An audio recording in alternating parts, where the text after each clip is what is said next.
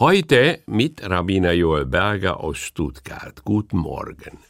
Die Träume einiger Akteure der Heiligen Schrift bildeten die Verbindung und den Konfliktstoff der vorangegangenen Erzählungen aus dem ersten Mosebuch.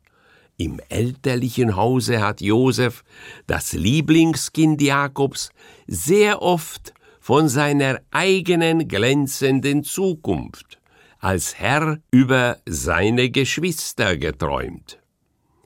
Da er diese Träume den Brüdern auch selbstbewusst erzählte, beschlossen sie ihn aus Rache nach Ägypten als Sklaven zu verkaufen.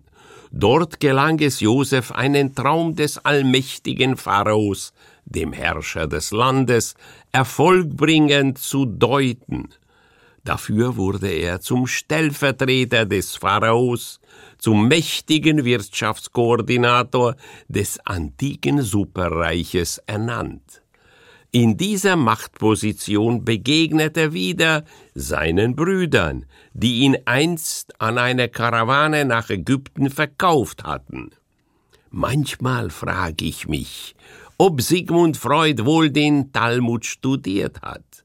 Der große Psychoanalytiker hat angemerkt, er behandle und erforsche den Traum wie einen heiligen Text. Und daraus können wir schließen, dass das rabbinisch-talmudische Judentum auf Freud wahrscheinlich einen gewissen Einfluss hatte.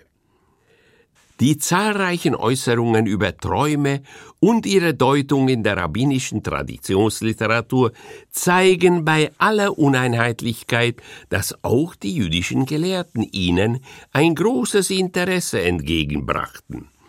Der Talmud beschreibt unterschiedliche Träume, die viele verschiedene Kategorien abdecken, Visionen von Orten, Tätigkeiten, Tieren, Früchten und so weiter, und offenbart uns ihre Bedeutung. Im Judentum gibt es eine beträchtliche Menge an Literatur über Träume, die immer wieder völlig andere Ansichten widerspiegeln können. Im jüdischen Denken können Träume nicht nur eine bestimmte Bedeutung haben, sondern sogar wichtige Nachrichten an die Träumenden enthalten. Das war Rabbiner Joel Berger aus Stuttgart.